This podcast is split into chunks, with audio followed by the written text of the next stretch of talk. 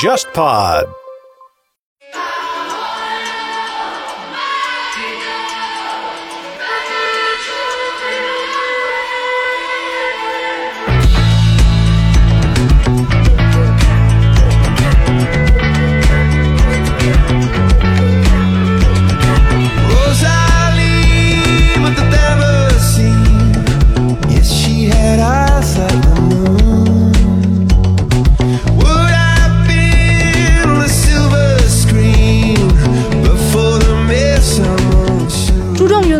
可以说它是水平化的运动，马列主义的运动是典型的垂直运动。但是年轻人他们就会意识到说，过去那个两步走，我们先夺取政权，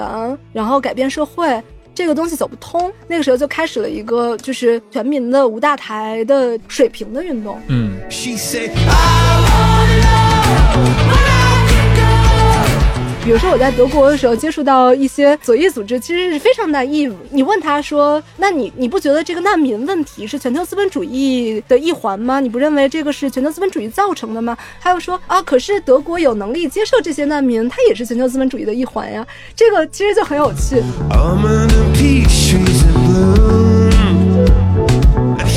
革命实践，它其实之前很长时间都是依靠美国的支撑，它在中东扶植的势力沙特、以色列、罗加瓦，所以就会让人觉得这个事情很难以下咽。尤其很多跑罗加瓦的那些国际纵队的左翼，他们同时也是成天跑巴勒斯坦的这些人。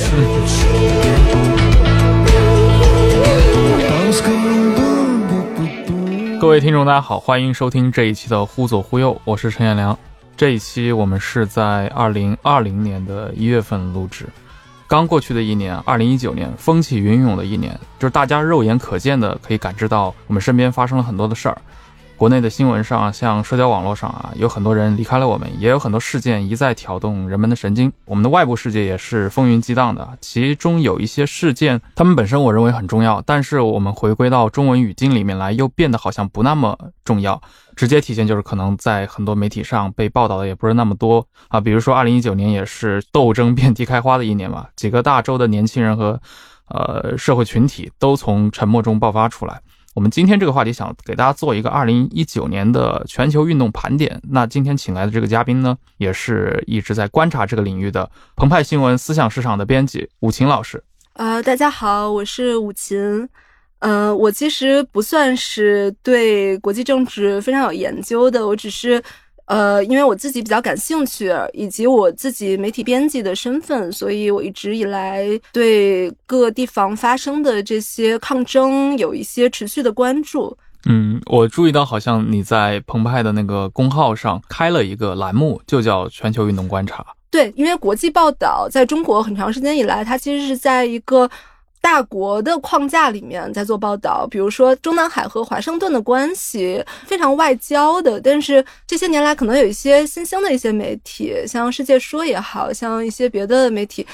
开始更多的关注到，就是世界各地的一些社会，从社会视角来切入，来理解不同地方。然后我这两年也开始可能更多的从社会运动来进入整个国际政治的视野，来理解这个世界上正在发生的事情。”。嗯，社会运动这两年是变多了吗？我觉得一九年是非常明显的吧，像一八年我们可能印象比较深的就是黄背心，法国的黄背心运动，以及在之前，我觉得特朗普上台，然后有一些极右翼的运动，这些运动当时大家都很悲观嘛，觉得可能现在现在运动都在右转，很多运动其实都是右翼的运动。所以，像你们观察到，你们最早设立那个全球运动观察这块，你还记得当时是因为写哪个事情吗？其实我我自己是钻了一个空子，在在澎湃的网站上，我们不能挂这种，栏目名儿，所以基本上都是公众号里面，对，我们在网站上可能都是南亚观察、中东观察，然后都是放在这些框架里面在做。但是我一直都是很有意识在做这块儿。然后我一九年觉得势不可挡这些运动，所以我一九年当把这些文章搬到公众号的时候，我就统一给它就是放上了一个全球运动观察的嗯一个栏目前缀。呃，全球运动观察听起来就是个非常俯瞰的视角。那我们不如从全世界的心脏开始谈啊，中东。我觉得中东的运动呢，整体上它是阿拉伯之春的一个后续吧。有学者把它叫做“长阿拉伯之春”，它更多的是一个反威权运动，或者说反强人政治的运动。呃，像阿尔及利亚、苏丹、埃及、伊拉克、呃，黎巴嫩都爆发了规模比较大。持续时间比较长的这种反威权的运动，今年中东首先爆发抗争的地方应该是阿尔及利亚，它的诱因其实是非常直接的，它就是一个政治问题。嗯，布特弗利卡执政了二十年之久，他也是一个典型的强人政治。然后他在一九年在寻求第五次连任，他当年他是二零一一年的时候，他他其实化解了阿拉伯之春的危机，所以很多人就是觉得这是一个错峰爆发的阿拉伯之春。嗯，他只是爆发晚了，但实际上它这波运动是直接指向这个强人政治，然后要他下台。然后他也的确在这波运动中下台了。给听众简单解释一下，阿尔及利亚去年到底具体的发生了什么事情啊？应该是去年二月份，当时阿尔及利亚的总统宣布竞逐自己的第五任总统任期，这个事情激发了民众的抗议活动呢。后来持续的发酵，并且军方也开始配合策应，向总统逼宫。布特弗利卡总统八十二岁，而且呢，二零一三年他其实就已经中风了，瘫痪，轮椅上坐了好几年。一个人瘫痪中风以后，他的整个的语言能力啊大幅下滑，基本上他后来就没有公开演讲过了。二零一九年的二月份之后的抗议，直接导致布特弗利卡在两个月以后，在四月份被迫辞职下台。那么刚提到这个事件可能是一个阿拉伯之春的延续，这个比喻也确实是比较准确的，因为当时在阿拉伯之春的时候，布特弗利卡其实是把那一次的风波给弹压下来了。所以呢，就这个事情就躲过了第一次，但是没有躲过第二次。呃，阿尔及利亚的这个和平抗议取得成功，也直接激发了南边一点苏丹民众推翻他们总统的一个热情。对，苏丹的起因是因为就是 IMF 国际货币基金组织的要求下削减补贴，然后导致它面包价格上涨。嗯，苏丹的危机其实是从二零一八年的十二月开始的。最早是因为那个面包涨价的问题，当然也包括了一系列的生活必需品都在涨嘛，所以当时苏丹首都喀土穆的民众就出来游行示威，而且大量的是那种就买不起面包的年轻人呀，然后一些女性群体，呃，苏丹总统巴希尔也一样，和我们之前聊过的那个阿尔及利亚那个老哥很像啊，八九年靠政变上台的，连任了七届总统，非洲特色。我们在国内看新闻也经常听说一些，比如说达尔富尔问题，或者说达尔富尔冲突。对这个词，我估计很多看中央四台的人是很熟悉的。巴希尔总统就是达尔富尔问题背后的幕后推手。现在他其实他应该是已经被判刑了。对他也是一个强人政治。其实像巴希尔，他已经执政三十年了，他也是一个非常典型的威权政府。这个人他以前做过非常非常多很恶劣的事情，包括之前的那个达佛屠杀。其实苏丹它是一个阿拉伯和非洲的接壤地带，它的族群也是比较复杂的。它有身份认同更接近阿拉伯人的，然后他们都是讲阿拉伯语，然后还有一部分人他们的身份认同是更接近非洲。然后之前的达佛屠杀呢，就是他杀的是那些非洲裔的很贫穷的地带，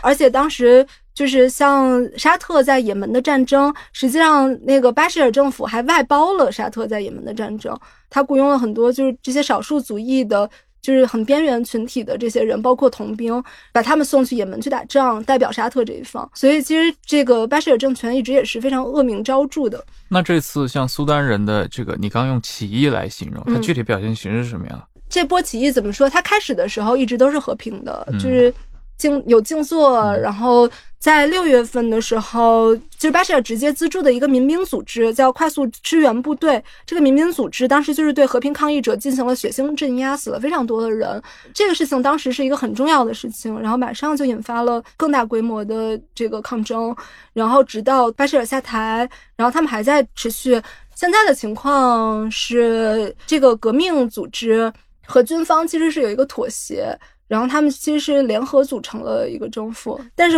当时的组织，因为我六月份的时候刚好在柏林，因为柏林其实现在比较像一个世界运动的一个集散地，就是因为它有很多，一个是一个是德国收很多难民，一个是柏林确实比较激进，然后它很多第三世界不同地方的这个社会运动组织，它的总部，它它的根基就在柏林。我当时刚好六月份在柏林，然后就接触到很多苏丹运动的这些 activist。当时，嗯，这个 activist 给我介绍了很多他们他们组织的状况，我觉得非常非常有意思。就是它其实和其他运动比起来，这个苏丹的运动是最有组织的。它有一个组织叫自由与变革宣言力量，它其实统合了很多组组织，包括那个苏丹内部有一个职业协会，那个协会是应该是很早，我具体记不清年份了，但是中间也是经历过很多次的打压，有点像那种先锋党式的组织。然后这次因为它整个断网，就是你你抗争开始不久以后，就是全国断网，断网以后。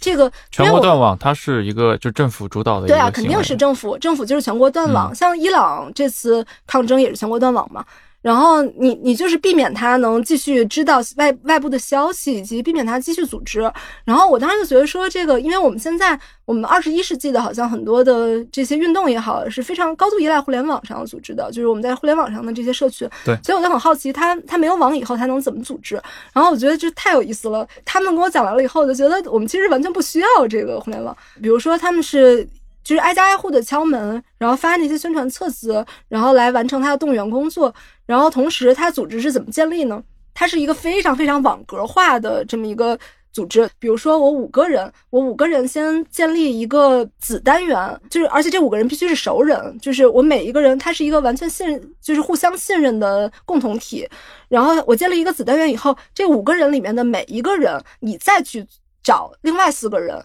而且四个你熟悉的人再组成一个子单子单元，每一个。子单元它都这样可以发散开，然后它又建立了非常非常多互相信任的子单元，而且这些子单元互相都是有枢纽的联系。然后它联系以后，每一个子单元它可能有一个代表，这个代表之间它又建立一个这样的联系，所以它是这样一个层层的结构。然后在这个中间很有意思的是，女性其实扮演了一个很重要的角色，因为苏丹它还是一个伊斯兰保守的社会，所以其实女性她很多时候你穿长袍。然后，而且就是你在做安检的时候，他们不会去碰女性的，因为你比如说安检人员你都是男性，所以就导致他们可能会遭遇更少的审查。然后以及他们可能穿的那些黑袍，可能更有助于来携带一些信息。所有的就是这些网格之间的这些交流和沟通工作，都是由女性来完成。而且很多时候的那个网格的代表都是女性，因为她们更便于沟通。然后还有一个就是很有意思的是，大家都在街头。比如说有一些运动，我们在今天这种缺乏组织的运动，有的时候会产生，比如说我们都知道这个社会是有问题的，我们都非常恨监制，但是它有什么问题？然后我可能很多时候我就是被转移了，我会觉得这我们社会的问题都是由移民带来的，然后或者说我们社会问题都是由这些宗族宗派主义的冲突带来的。但是他们都在街头呢，就是互相教育。比如说女权主义的组织，他就在街头完成一个女权主义的教育工作。这些不同的组织都在街头，然后互相交流。他们所以他们的动员，整个就是你你不会，你很难说产生一个我们有不同的。呃，议程我们有不同的意识形态，但是我当我们都在街头，然后所有不同有不同议程的组织在一起，大家共同教育的时候，它就完成了，它它共同就把这个议程扩大了。OK，所以这个也是我觉得，呃，苏丹的这波运动可能启发性最大的一个地方。它还有一个就是，你苏丹的这个运动支持苏丹运动，你其实不只是支持。反对这个伊斯兰极端主义或者反对这个军政府，你同时反对的也是，比如说沙特在也门的所作所为，你同时反对的可能是美国和欧洲在这里面发的这个战争财。我不知道你之前有没有听过 ADF 另类选择党，就是德国的那个。右翼政党，他们之前有一个项目非常非常有趣，他们是去叙利亚搞援建，他们号称是我们和左翼不一样，我们要在源头，我们要在这个源头解决难民问题。嗯，这个是不是其实听起来非常有建设性的一个一个一个议程的？但是我觉得这个很有趣，因为左翼，比如说我在德国的时候接触到一些左翼组织，我觉得那些左翼组织其实是非常非常。非常 naive，他们都在做难民工作，然后但是当你问他，但是他们又不反资本主义，嗯，然后你你问他说，那你你不觉得这个难民公司难民问题是全球资本主义的一环吗？你不认为这个是全球资本主义造成的吗？然后呢，有一些这样的组织，就是他们更人道主义的这种这种左翼，他又说啊，可是德国有能力接受这些难民，他也是全球资本主义的一环呀，这个其实就很有趣。还有，其实欧盟政府在做什么工作？欧盟政府有一个喀土穆工程，喀土穆工程呢，它也是号召要我们要在源头解决难民问题。他其实，在和这个我刚才提到的这个快速支援部队，就是这个巴希尔支持的这个民兵组织，其实他们就是像帮派一样的那种黑黑帮的组织。这个喀土穆工程就跟这个民兵组织合作，因为非洲很多难民他们要来欧洲都是要经过苏丹的，苏丹其实是一个流通地。这个喀土穆工程最终要阻拦，他有很多很多钱过来，但实际上这些钱。它号称是我们要解决这个人道主义危机，我们要在当地搞建设，但实际上这些钱都进了民兵组织的口袋，然后以及这个这个民兵组织来镇压这些难民，然后把这个难民阻截在苏丹，然后以防他们流动到欧洲。嗯，那武琴，其实我之前跟你在私下交流的时候也听你提过啊，就是你个人其实是认为，二零一九年虽然在世界各地都有发生各种各样的一些街头运动吧，但是苏丹。的情况和别的地区是有很大的不一样的。我想问一下，就是你觉得苏丹的特殊性究竟表现在哪些地方？在它是在我看来，整个这一波运动里面，我说中东这波运动里面最进步的。其实整个中东的运动，它看起来是反强人政治的运动，但是它其实背后也跟。呃，新自由主义整个在这个地方的危机关系非常非常大，像伊拉克、黎巴嫩、埃及，失业率都是非常非常高的，而且整个这些运动都是要求系统性的改变，要求总统、总理下台。然后再加上像过去伊拉克爆发了很多战争也好，内战也好，它其实都是外部的干涉，就是从美国到伊朗，它有非常多的外部干涉。然后这次我记得它有一个口号，就受够了，他们受够了这些外部的干涉，他们要从内，就是要要从内爆发一场社真正的社会革命，他们拒绝所有的外部干涉，要自己。彻底推翻这个系统，对，然后这个这伊拉克的运动现在还在持续，黎巴嫩的运动是当时应该是 WhatsApp，嗯，WhatsApp 要收费，好像是要收零点二美元的，就是收费，你要通话的时候 WhatsApp 要缴费，是一个很小的事情，但是但是黎巴嫩这个国家其实是一个非常非常金融化运作的国家，我其实之前呃很想去贝鲁特生活一段时间，所以我前一段时间在查就是贝鲁特的房价。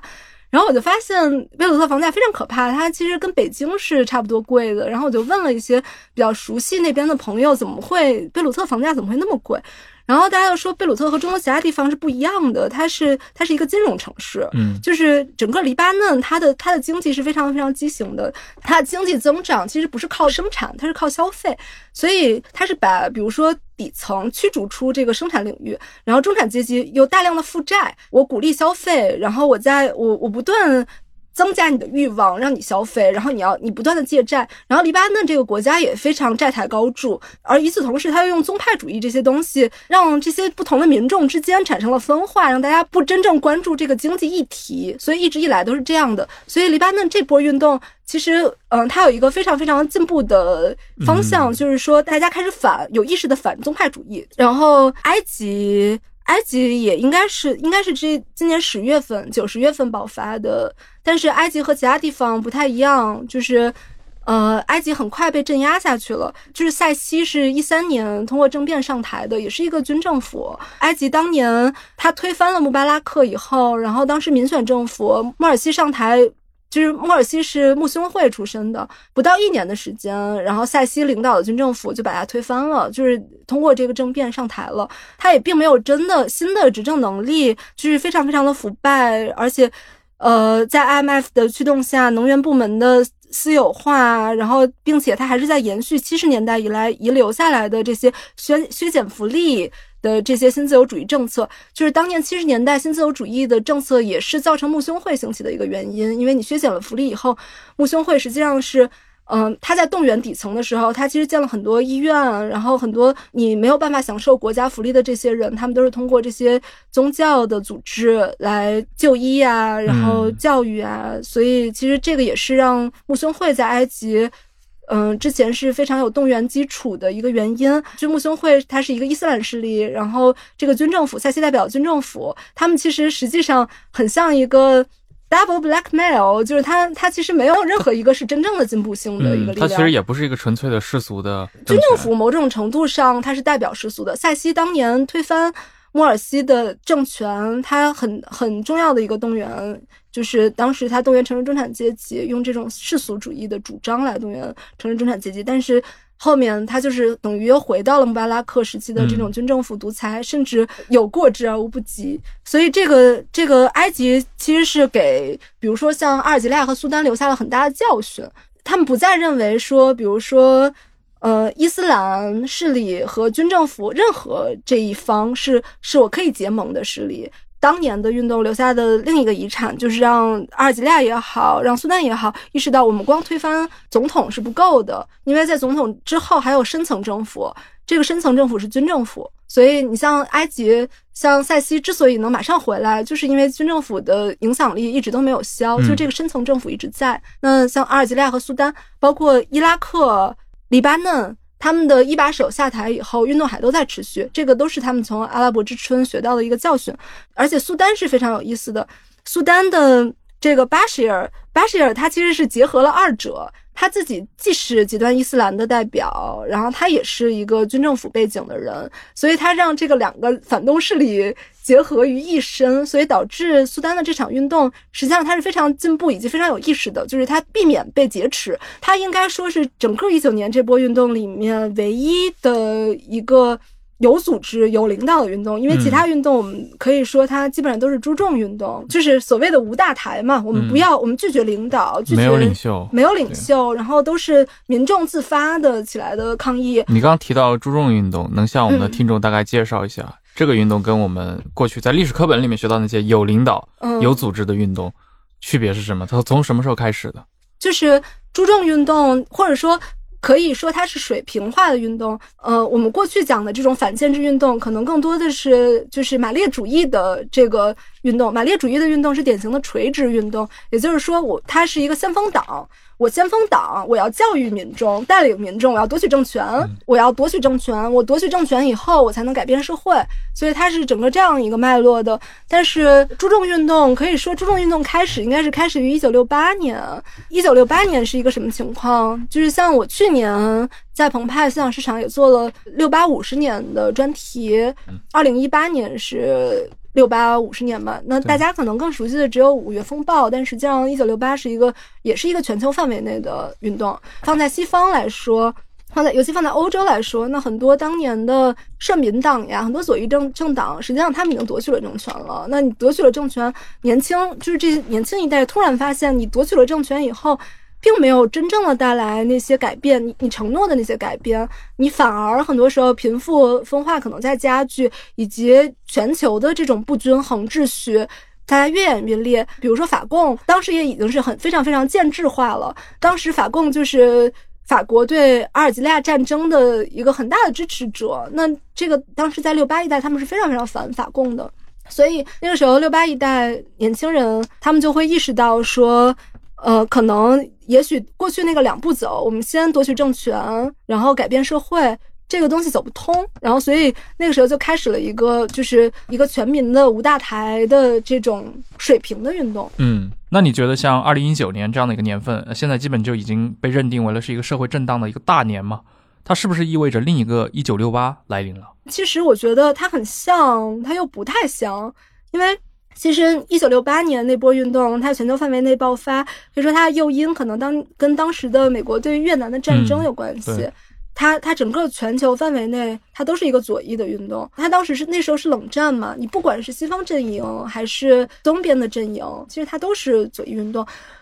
那西方阵营基本上都是在。反越战，支持支持北越也好，支持古巴也好，然后都是这些，就是对第三世界啊，对这些东西的这些思考。在苏联这个阵营里面，其实大家在追求民主社会主义，也是说我在反思，就是斯大林那套社会主义，他其实是认为这个还不够左，我们其实不够左。到今天的这个运动，我们我们它还是不是一个有这么清晰的意识形态？我觉得可能很难说。尤其当它是水平运动的时候，它就是很难说，我有一个非常清晰的意识形态，然后我们我们对这个有一个清晰的对世界的想象，这个可能是很难的。尤其在注重运动里面，它很多情况都是兄弟登山，就是 各自努力，就是就是不同的议程都在里面。我很难说我们共享一个共同的世界想象。那整个在。二零一九年运动里面，可能表现出，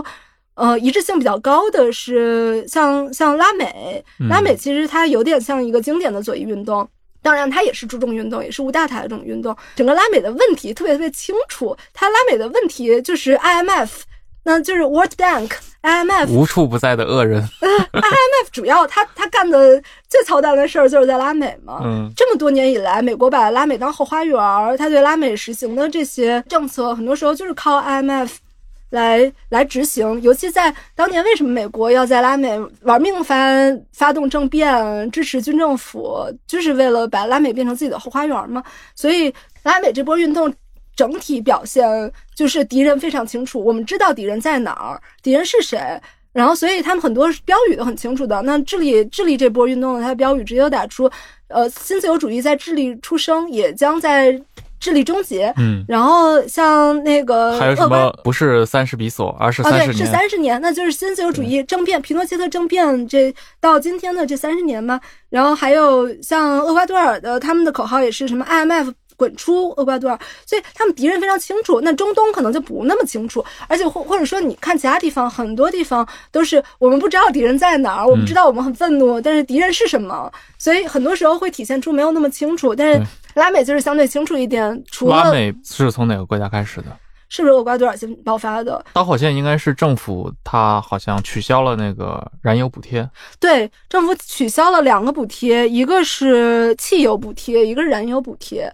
然后这个这个其实背后也是 IMF 嘛、嗯 i m f 的这个紧缩政策导致它没有办法再继续补贴这个。就是我记得开始应该是货车司机嗯，负担不起这个负担不。起，然后原住民这这波对原住民的影响也非常大，因为莫雷诺上台以后，他开始亲美，然后整个他就开始更拥抱当年的华盛顿共识，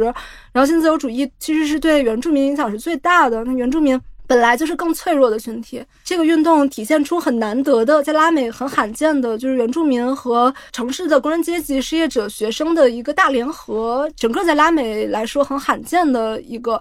一个现象，然后也是一个让大家觉得非常有希望的一个现象。我觉得啊，大家可能对厄瓜多尔印象比较深的就是就是阿桑奇，嗯，因为像之前的那个科雷亚，他是左翼总统嘛，他在任期间当时是给阿桑奇开放的庇护，就是阿桑奇可以在。呃，厄瓜多尔驻伦敦驻英国大使馆里庇护，但是莫雷诺现在这个右翼总统上台以后就取消了这个庇护政策，并且把厄瓜多尔重新开放给美军。阿桑奇没办法躲在厄瓜多尔大使馆里面了，但是他有一个有一个问题，就是比如说左翼政府在拉美之前的左翼浪潮，左翼政府和右翼政府。很多时候，在原住民看来，它区别不是特别大。你左翼政府你要发展，你有的时候你不得不呃，比如说你开发原住民的土地，这就是一个很大的问题。尤其你当主义左翼政府经常面对的一个困境，就是无地农民和有地原住民的这个冲突。那左翼政府经常会说，你们原住民搞的都是身份政治，尤其可能全球左翼他都会觉得说，你们原住民这个东西，你们这个是一个身份政治议题，不是一个左翼议题。但实际上，原住民所代表的这些更脆弱的生态以及他们的这个群落，是不是该被保护的？嗯，这个这个一直以来都是一个左翼政府很难处理的一个困境，就是说我搞土地改革，然后我让农民有土地搞改革，然后搞发展，和我是不是要剥夺和占领原住民土地的这个冲突。所以在原住民看来，很多时候左翼政府和右翼政府的差别都不是特别大。这个其实可能玻利维亚这些年也有一些这样的体现，也比较像。然后这一波运动，所以说我说这个这个东西很难得，就是说厄瓜多尔这个运动，它最后体现出了原住民冲在最前线，而且原住民它是一直有组织的，它有非常好的组织，像细胞一样这样的在整个城市展开，就是从各个城市冲到首都，然后这个过程中，像那个不稳定劳工、学生都加入了进来，然后他们其实是有一个非常非常好的联合，然后后来政府取消了这个政策。然后这个算是平息下去了，所以它它并不像像智利，还有像玻利维亚，可能现在还都是在在闹的过程中。智利其实可能大家更熟一些，因为就是大家比较熟的是七三年的那场 CIA 支持的嗯政变，政变嘛，另一个九幺幺，当时也是九月十一号发生了一场皮诺切特将军，皮诺切特将军的那场政变，他推翻的是是一个民选的左翼政府，艾林德的政府。这里比较有意思的，它是全球范围内第一个实行新自由主义的国家，就是当时那帮芝加哥小子，就是芝加哥学派推动下。在全球范围内，首先被强加给了智利，然后才在全球范围内蔓延开这个新自由主义。但是皮诺切特后来倒台以后，智利一直是被视为这个新自由主义增长和政治稳定的其实一个典范。对各种修正案之后，当年那个独裁时代的那个宪法还保留着，所以这次整个运动它的一个特别大的诉求就是我们要推翻这个宪法，因为这个宪法其实也是当年的新自由新自由主义一个重要的奠基的这么一个东西。嗯，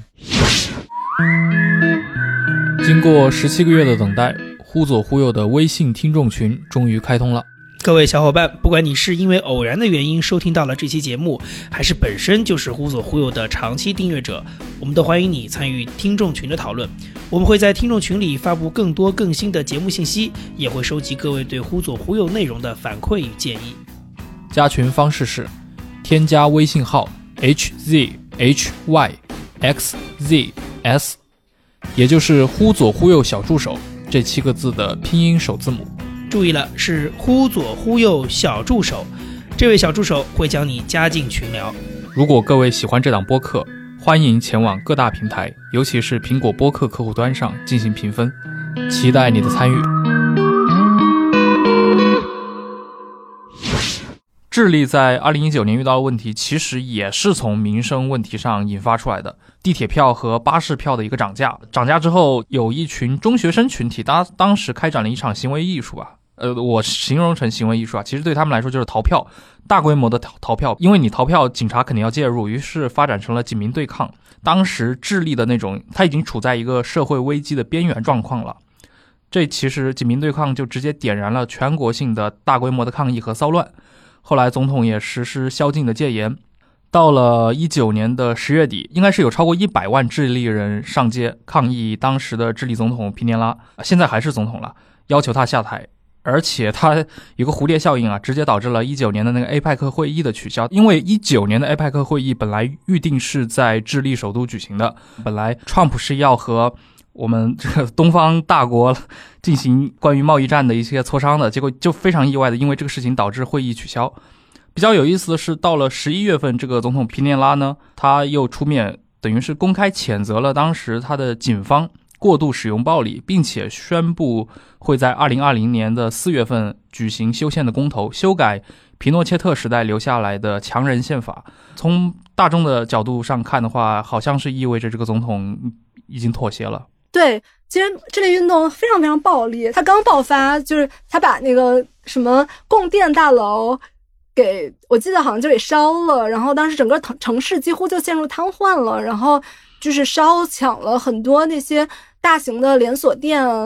整体还是很暴力的这波运动。这个运动其实也是比较有所准备的，近十年来的学生运动，因为它也是体现出了一个整个的城市的，比如说学生、工人和原住民的联合。就是智利，我有一张特别有名的照片儿，一个树构图的照片儿，然后上面举的一个旗子，那是马普切人的旗子，我不知道你有没有留意过。嗯，当时我还觉得很奇怪，为什么最上面举的是马普切人，就是智利的一个原住民的旗子？他也是说。很就是近十年来的那个智利的学生运动，一直是要把原住民的议程纳入进来。它虽然是一个注重运动，就是无大台的注重运动，但是它它确实看起来还是方向非常非常明确的。然后我觉得这也跟他近十年的这些这些动员和组织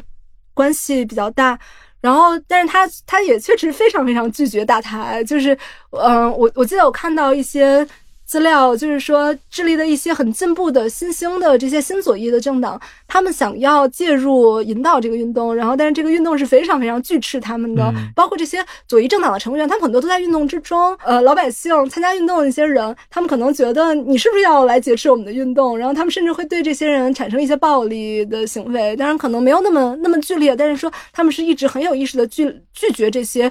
有意识形态的参与，所以有一些学者在担忧说，这个无大台运动有没有可能被劫持？我我自己觉得我还是比较乐观。我觉得在智利看来，可能他，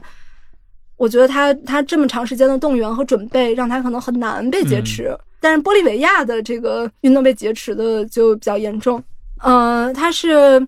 刚好是莫拉莱斯，莫拉莱斯是呃玻利维亚。的第一任原住民总统，而且他是通过社会运动上台的，所以那个时候整个是被整个国际左翼都寄予厚望的一个总统。我记得是一六年的时候，那个时候发起过一个公投，公投就是是不是支持莫拉莱斯在一九年继续参参与大选，但是当时我记得应该是有应该超过半数的投票不支持，不再支持他参与这次大选了，因为他已经连任，他好像已经是连任两届、三届，我有点记不清楚了。但是莫拉莱斯无视这个公投结果，他在一九年继续参与了大选。呃，中间派就是代表中产阶级，因为其实莫拉莱斯很长时间是代表的原住民及工人阶级底层的利益，然后代表中产阶级、城市中产阶级利益的中间派梅萨，然后梅萨就一直在控诉这次大选中莫拉莱斯舞弊、选举舞弊，但实际上他是不是舞弊？因为他中间好像是有过一段时间的 blackout，就是你在唱票的系统中好像是发生了几个小时的 blackout。但是他当时有没有舞弊这个事情是没有被证实的，因为后来出的人工唱票结果和那个所谓被宣称舞弊的那个那个机器唱票结果其实是一样的。他是美国那边一直的媒体操作，一直在控诉莫拉莱斯舞弊，然后所以这个时候梅萨带领的这个城市中产阶级的群众运动。就是开始反对莫拉莱斯，让莫拉莱斯下台。包括因为当年一六年，他他明明就是没有资格，那时候公投显示出他没有资格参加这个大选。这次他又被控诉舞弊，所以整个城市中产阶级对他是没有信心的。嗯，但是这个本来是一场城市中产阶级运动，然后但是他很快被极右翼劫持了。然后这个极右翼其实是东部低地起来的这些跟福音派有着很紧密联系的。种族主义者，他们最后劫持了这场运动，然后最后发起了，最后就让这个运动变成了一场政变，然后莫阿莱斯最后就被赶到了墨西哥。但是这个到底是不是一个政变，这个也很有意思。这个事情发生以后，它是不是一个政变？因为政变它其实是一个非常政治化的术语，就是说认为它是政变的，基本上都是全球范围内的左翼领政治领袖和一些左翼政权。那比如在美国，那桑德斯就发 Twitter 说这是一场政变，谴责这个政变。那英国科尔宾也发 Twitter 谴责这个政变，但是特朗普就是发去贺电，然后。就支持这个莫阿莱斯的下台，他好像在推特里写说什么这是这是人民的胜利之类的。然后像那个巴西是那个博尔索纳罗领导的这个右翼政权，他是第一个承认这个所谓政变后的玻利维亚政府，就是左右政府对他的看法是非常不同的。然后他被劫持的。一个原因，其实很多人都说这个玻利维亚现在很像巴西嘛，很多人就说马卡乔其实很像博尔索纳罗，就是马卡乔其实是这个整个动员的一个很重要的一个右翼人物。他一方面是不在建制内的一个 nobody，然后他突然起来了，然后他也是利用了很多，比比如他有很强的这个福音教的背景，其实他也是跟玻利维亚在这些年的一个呃福音教。的一个崛起，然后整个保守化，因为像福音派，因为像我们大家可能比较熟悉，在二十世纪拉美很流行的解放神学，就是基督教那个时候在拉美的时候是一种很进步的议程，它可能有很多的为底层发声的那样的一个议程，所以它叫解放神学。然后，但是福音派很多时候被叫做成功神学，它其实是一个非常个人主义、非常保守的一种神学。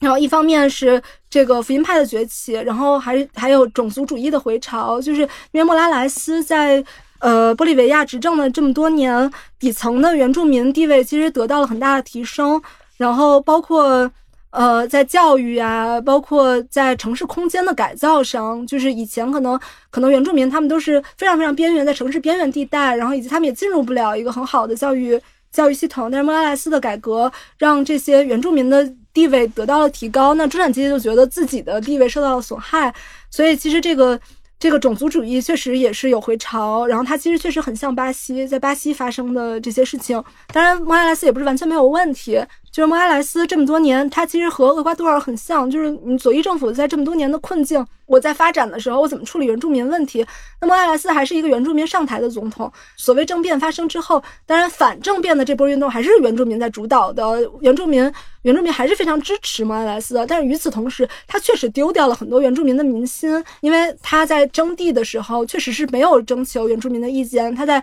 搞这个发展主义、搞再分配的同时，他他确实是剥夺了这个原住民的，剥夺了很多原住民的利益。再包括他当年是通过这个社会运动上台的，然后导致当年跟他走的比较近的那些社会运动组织，那些组织都已经建制化了，就是也非常官僚化。所以后来对这波这个右翼政变的反应其实是非常慢的。你说为什么二零一九年好像一下子？我觉得往深了说，它肯定跟全球经济的一个增长缓慢，然后以及比如在拉美，很多人都说，二零零八年的经济危机其实并没有马上在拉美展现出来，但是现在，尤其是因为拉美其实很多国家跟中国走的比较近。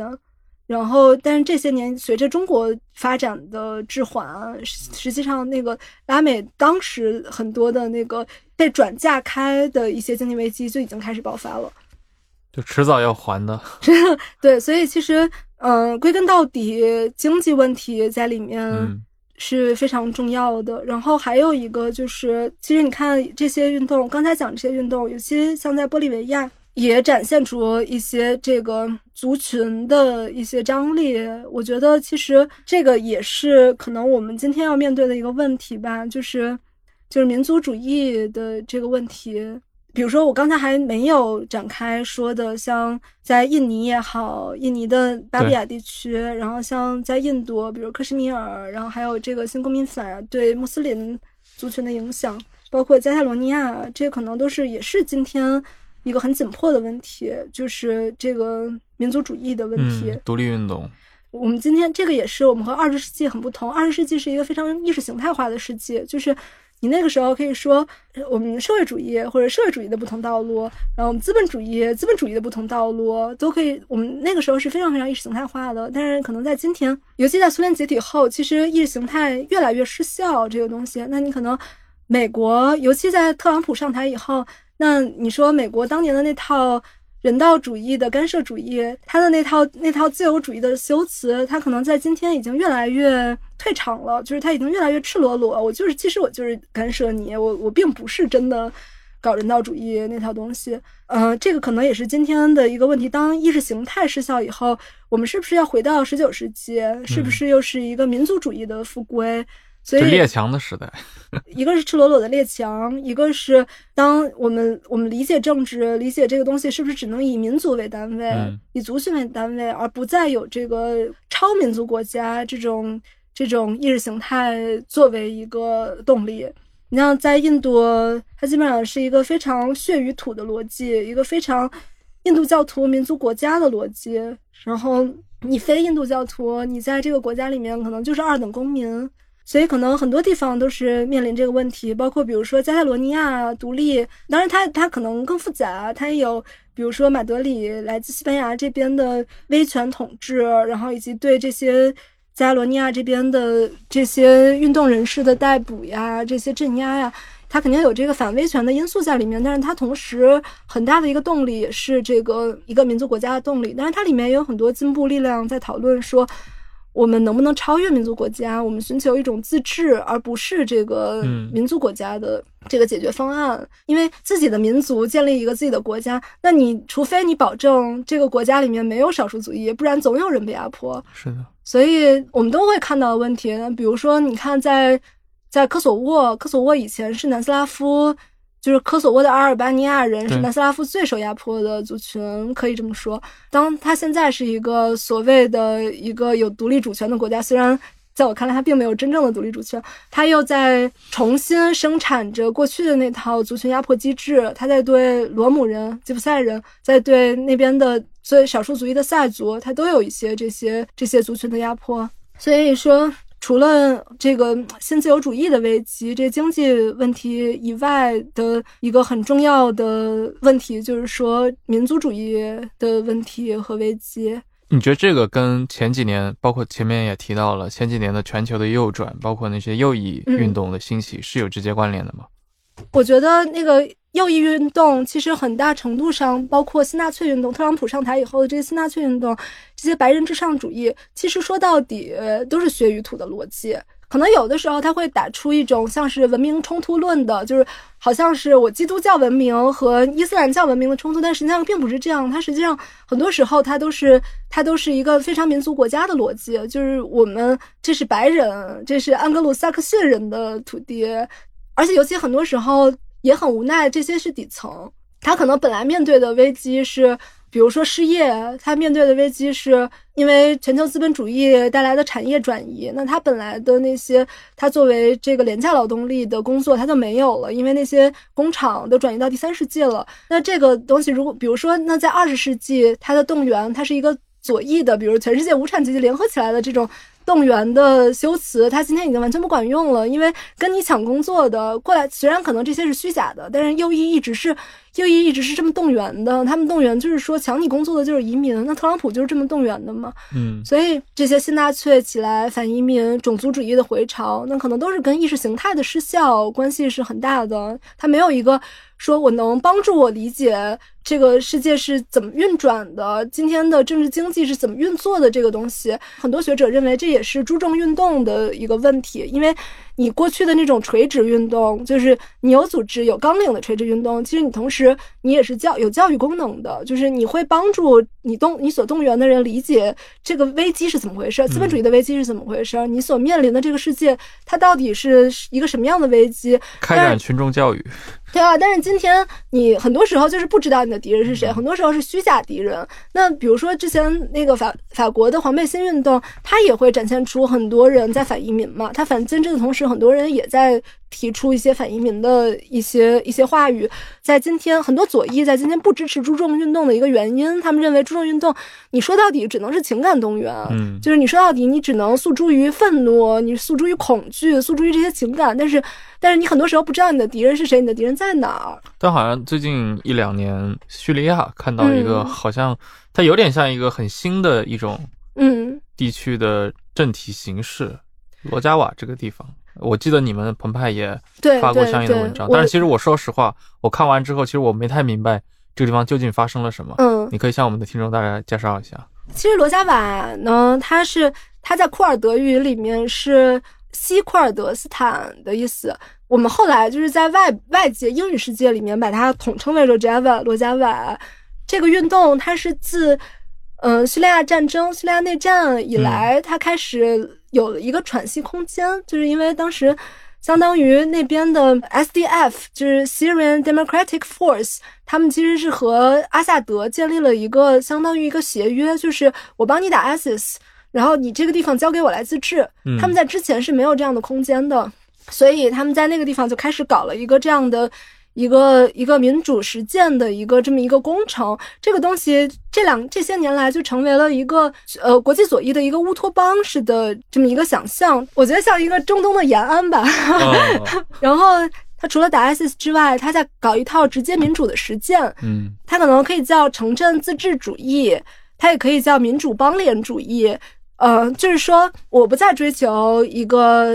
就是库尔德运动，我不再追求一个库尔德人的民族国家了，我不要建国，嗯，我搞直接自治，然后我搞这些社群，我也不需要脱离叙利亚。我不要脱离叙利亚，甚至其实很他他们一个很大的争议是是说，他们其实甚至跟叙利亚政府的关系没那么差，嗯所以这也是他们其实，在国际左翼，因为国际左翼，尤其反阿萨德的那些左翼，他们认为你不反阿萨德，你首先就没有面对一个真正的叙利亚问题，然后你在这儿孤立的搞实践嘛。它其实有也引发了确实非常多的争议，因为其实说实话，就是这个东西，这个实践最早是呃奥贾兰，奥贾兰当时在土耳其，他是他是土耳其的库尔德人，他创建了，他是在九十年代创建了库尔德工人党 PKK，啊，这个 PKK 最早创建的时候，它其实就是一个很经典的马列主义先锋党。对。然后他肯定要的，我还是说我夺取政权，我要我要夺取这个国家政权，然后革命，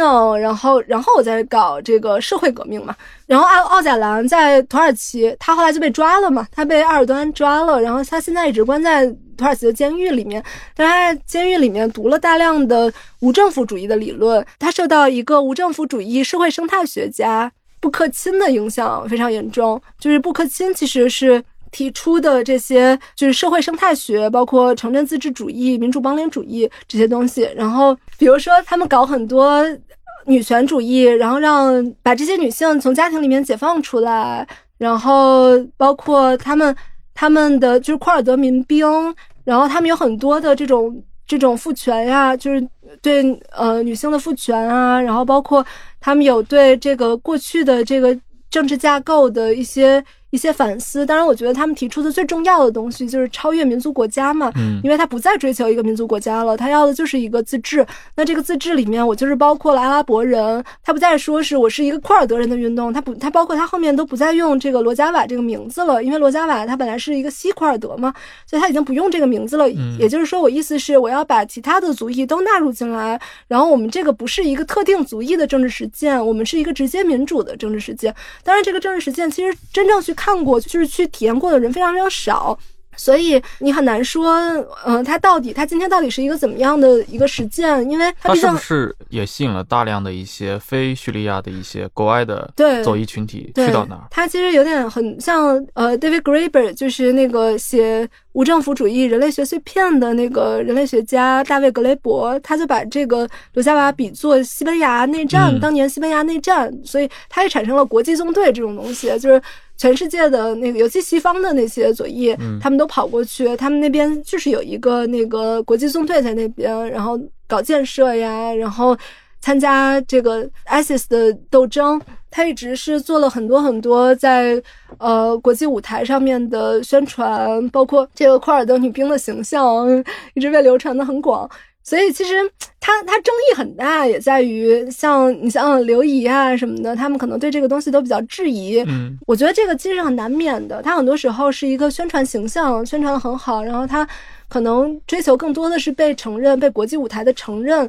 而他真正在在这个社区的耕耘上，可能确实是没有那么到位。比如说，他在教育上，在很多问题上，他可能做的没有那么到位，但是。实际上我，我不知道，因为去看的人、去看过的人、对那儿有研究的人，可能现在还是太少了。我记得之前跟刘一聊，刘一也说到，就是有很多去参加他们国际纵队的人，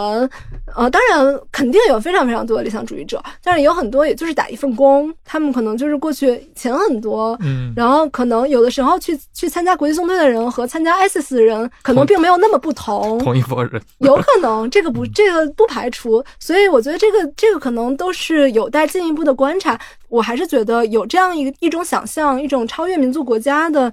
这种想象，它它可能它总归是好的。嗯它在尤其在二十一世纪是的，民族主义复归的这种浪潮里，有这样的一种想象，我觉得总归是好事。就是这些黎凡特地区最近几年就变得特别特别神奇了。一一年以后，先是出现了一个哈利发国家，简直就是你不知道你在读当代史还是读古代史。然后现在又出现了像啊、呃这样的一个确实很乌托邦对概念的一个嗯自治领地吧，算是。对，但是今年它引起比较大的关注，主要也是因为埃尔多安的入侵嘛，嗯就是因为特朗普，大家都在讨论特朗普对罗加瓦的背叛，嗯。然后把他交给了土耳其，为土耳其的入侵开了绿灯，然后土耳其把当时叙利亚内战产生的流动到土耳其的那些叙利亚难民、那些阿拉伯人都输送到输送回了土叙边境，就是阿拉伯难民移到了这个地方，它其实形成了一个缓冲带，嗯把叙利亚的库尔德人和阿拉伯和那个土耳其的库尔德人给隔开了，用阿拉伯人给隔开了。当然，现在我们看到它还没有彻底覆灭，但是之前也是损失非常惨重，因为因为美国的背叛导致罗加瓦其实在军事装备上其实是非常非常不足的。这段就是一九年，当时到十一月左右吧，也是十月、十一月的时候，这个事件在国际上引起了巨大的震动。那个时候，我记得他那个日子叫 Rise Up for Rojava Day，然后有很多起来来支持罗加瓦的国际左翼。不过这个事情也让我们看到，这种革命实践，它其实之前很长时间都是依靠美国的呃支撑，因为美国它它在中东扶植的势力沙特、以色列，然后它同时扶植罗加瓦，所以就会让人觉得这个事情很难以下咽。尤其很多跑罗加瓦的那些国际纵队的左翼，他们同时也是成天跑巴勒斯坦的那些人，所以我其实我我后面也有计划要去那边看一看，我很想问那些人，